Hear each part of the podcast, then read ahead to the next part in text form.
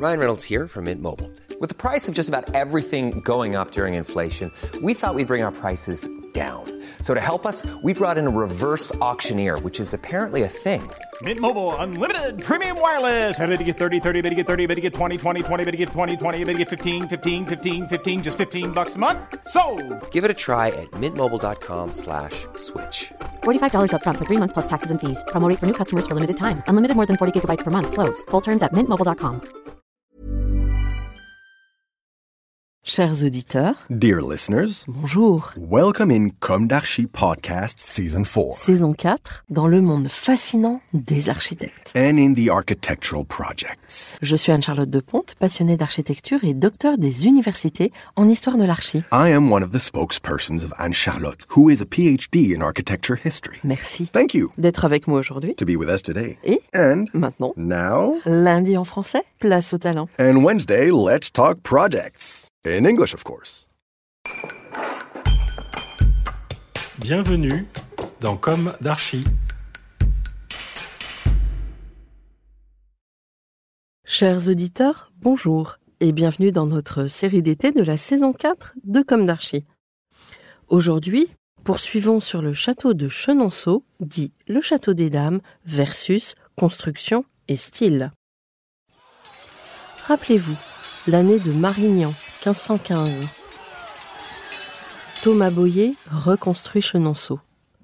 Rhabillage du donjon de l'ancien manoir des Marques et, sur les piliers de l'ancien moulin, l'élévation du noyau du château.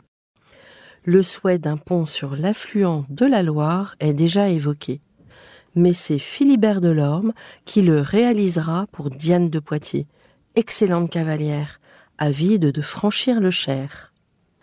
Déjà, la tour des Marques et le château de Thomas Boyer présentent des italianismes sur la structure médiévale à tourelles cylindriques et des toits en poivrière. Fenêtres accostées de pilastres, avec chapiteaux et entablements, moulure en cordon, horizontale, fronton logeant des coquilles et ourlés de crochets, lucarne à gable et pinacle, pinacle traité comme des candélabres.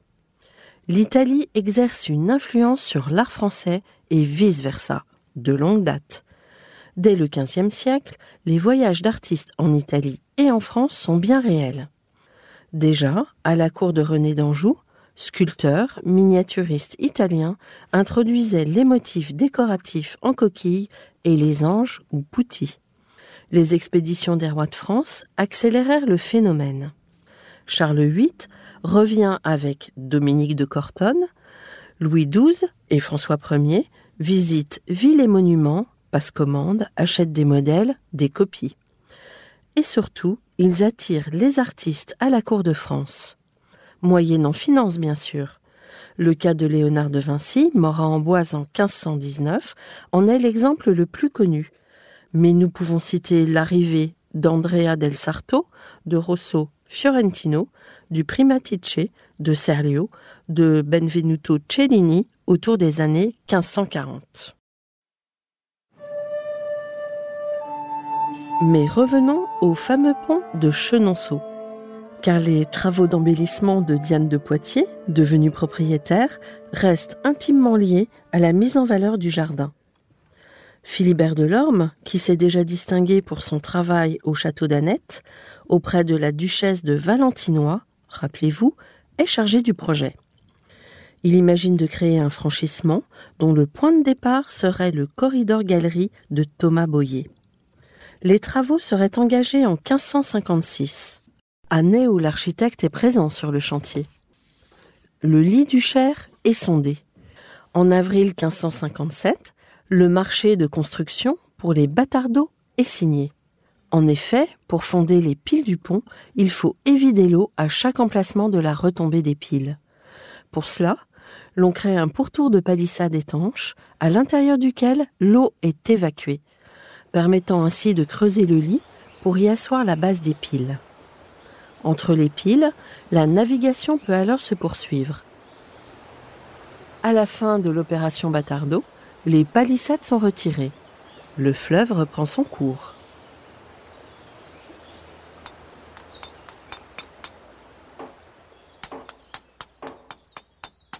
Pierre Hurlu est le maître maçon du pont de Chenonceau. Les piles sont longues d'environ 5 mètres et sont construites en pierre locale dure, de chisseaux et des houdes, tandis que les arches, lancées à partir des piles, sont appareillées en pierre tendre, de bourré, Saint-Aignan le fameux tuffeau. Les pointes et avant-bec des piles sont taillées de manière à renforcer la résistance, c'est-à-dire en talus en façon de boîte. Sauf la pile du milieu. À savoir, à cette époque, je cite, la pierre, matériau lourd, est extraite surtout le long des vallées, dont les coteaux sont de véritables coupes géologiques. Le chaland sur la rivière voisine les transporte. Lorsque s'ouvre un grand chantier, un des premiers soucis est l'entretien de la voie d'eau proche. Souligne feu André Mussat, page 13, de l'ouvrage Les chantiers de la Renaissance, paru aux éditions Picard en mars 1991. Le génie de l'architecte Philibert Delorme et de sa cliente, Diane de Poitiers, est non seulement de permettre la traversée du Cher, mais aussi d'augmenter la capacité d'accueil du château, en développant une galerie au-dessus du pont. Lieu de passage, salle des fêtes, salle de bal, la galerie s'était d'ailleurs imposée dans toutes les grandes demeures d'importance au cours du siècle. Citons pour exemple la galerie du Lys à Fontainebleau, réalisée pour François Ier. En outre, Philibert Delorme est héritier de la grande tradition des maîtres français, attentifs aux problèmes techniques. Il vient sur les bords du Cher pour décider des travaux de la galerie et de faire terminer le pont sur la galerie. Dans son devis, après avoir décrit l'architecture qu'il propose, il en vient aux matériaux. Il prévoit simplement de faire passer sa galerie au-dessus du Cher, à la manière du pont, sur ce pont, long de 60 mètres, la galerie serait aussi large que le pont, soit environ 5 mètres. La galerie de Delorme à Chenonceau devait être aussi éclairée des deux côtés par des fenêtres, larges de 1 mètre 45 et hautes de 3 mètres, situées au-dessus de la pointe des avant-becs. Ces hautes croisées devaient dépasser la corniche et faire saillie sur la toiture, nouvelle typologie que Philibert Delorme avait déjà pratiquée à Annette. En option était prévue une pile supplémentaire pour y aménager un pont-levis. La pile du balcon devait supporter latéralement deux petites salles, dites pavillons, disposées en saillie, destinées à abriter les commodités privées, dont les toilettes, une garde-robe et un escalier à vis pour descendre au niveau de l'eau. Mais il n'en fut rien. Rapidement, les travaux du pont semblent prendre du retard. À la fin de l'année 1558, pour une raison inconnue, le projet des pavillons est abandonné. La galerie n'est toujours pas réalisée au début de l'année 1559. 1559, l'année fatidique où Catherine de Médicis prend le pouvoir à Chenonceau. Nouvelle propriétaire, elle décide à son tour d'embellir les lieux. Elle reprend le projet interrompu par Diane de Poitiers. Elle décide d'en multiplier le faste. De la simple galerie voulue par Diane, elle en fait une galerie sur deux niveaux. Ces niveaux sont coiffés d'un comble haut pouvant accueillir des logements pour les visiteurs, quitte à obstruer l'axe visuel travaillé par Thomas Boyer.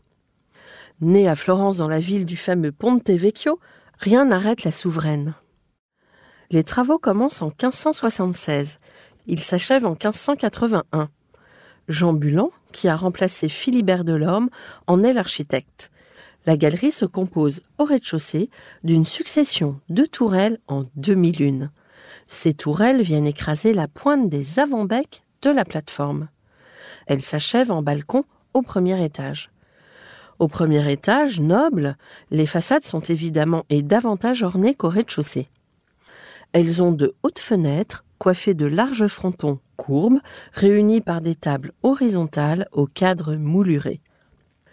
À l'intérieur, les galeries forment deux espaces superposés de 60 mètres de long sur 5 mètres 85 de large, 18 fenêtres les baignent de lumière. Vers la rive gauche, la galerie devait s'achever par un salon ovale on conserva finalement le châtelet de Diane, dont l'arrachement est aujourd'hui visible, puisque cette construction est finalement démolie à une date incertaine. La travée centrale, à l'entrée du château, est agrémentée de deux bustes et quatre nouvelles fenêtres sont ménagées sur les travées latérales. Et ce, afin de gommer l'aspect jugé encore trop gothique du château. Dans le même temps, la façade orientale est modifiée.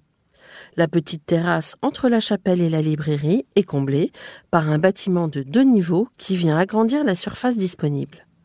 Ce dispositif est finalement démonté lors de la restauration au XIXe siècle par Félix Roguet sous la direction de Marguerite Pelouse. Ainsi prennent fin les travaux qui donnent naissance au château que nous connaissons aujourd'hui. À noter, à l'époque de la Renaissance, les commanditaires des châteaux les plus fastueux évitent de s'adresser à un simple maître maçon comme il est alors courant de faire. Ils font appel à l'architecte, lequel, par, je cite, sa science, son expérience et son talent, met en mesure de coordonner les données du programme et d'en donner une résolution optimale. Sa connaissance des hommes et des choses lui permettra, en outre, de choisir les ouvriers les plus qualifiés et les matériaux les plus adaptés au projet. Fin de citation. Catherine Grodecky, page 132 de L'Art de bâtir à la Renaissance, paru aux éditions Picard en mars 1991. Mais à cette époque, l'apparition de l'architecte est encore très récente, et il est rarement chargé de la conception jusqu'à l'exécution. Tout au plus, on lui demande conseil. Et il est plus courant de voir les bâtisseurs passer directement les marchés aux différents corps de métier. La profession a peine apparue que la bataille commence déjà. Mais lorsque l'on visite Chenonceau, l'on peut se poser la question. Le jeu n'en vaut-il pas la chandelle? Maintenant que nous connaissons l'essentiel de l'histoire et de l'architecture de Chenonceau, n'hésitez pas à aller le visiter pour en découvrir tous les recoins et les magnifiques jardins que nous n'avons qu'évoqués. Enfin, abandonnons-nous au rêve de voir franchir le Cher à Chenonceau à cheval et les cheveux longs, très longs, au vent, une dragonne cavalière libre et inspirante pour les générations à venir. Chers auditeurs, retrouvons-nous la semaine prochaine pour un nouveau château surprise forcément passionnant. D'ici là, prenez soin de vous. Au revoir.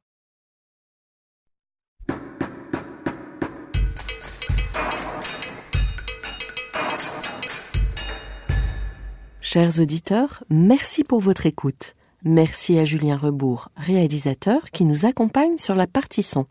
N'oubliez pas de retrouver nos sujets en avant-première sur Instagram à l'adresse at podcast. Si vous aimez ce podcast, favorisez sa diffusion en lui donnant 5 étoiles sur Apple Podcast, plus un petit commentaire, ou sur votre plateforme de podcast favorite. Et surtout, abonnez-vous pour écouter tous nos épisodes gratuitement. À bientôt et d'ici là, prenez soin de vous.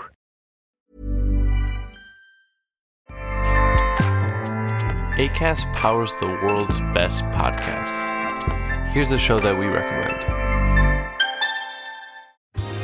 Are you a reality TV junkie? Do you ever think, dang, I wish I had someone to talk to about all the trash TV that I watch? Well, look no further, garbage lover, because Reality Gaze is a podcast for you. Hello, I'm Maddie. And I'm Poodle, and we're the Reality Gaze. We talk about all your favorite unscripted shows like The Golden Bachelor, Love is Blind, and TLC's big, messy behemoth, 90 Day Fiancé. And if you're driving to work, folding laundry, or just pretending to listen to your husband talk about sports, just put on the pod, and you've instantly got two gay besties spilling all the tea and reading these people for filth. So come at us, y'all. Find Reality Gaze wherever you listen to podcasts.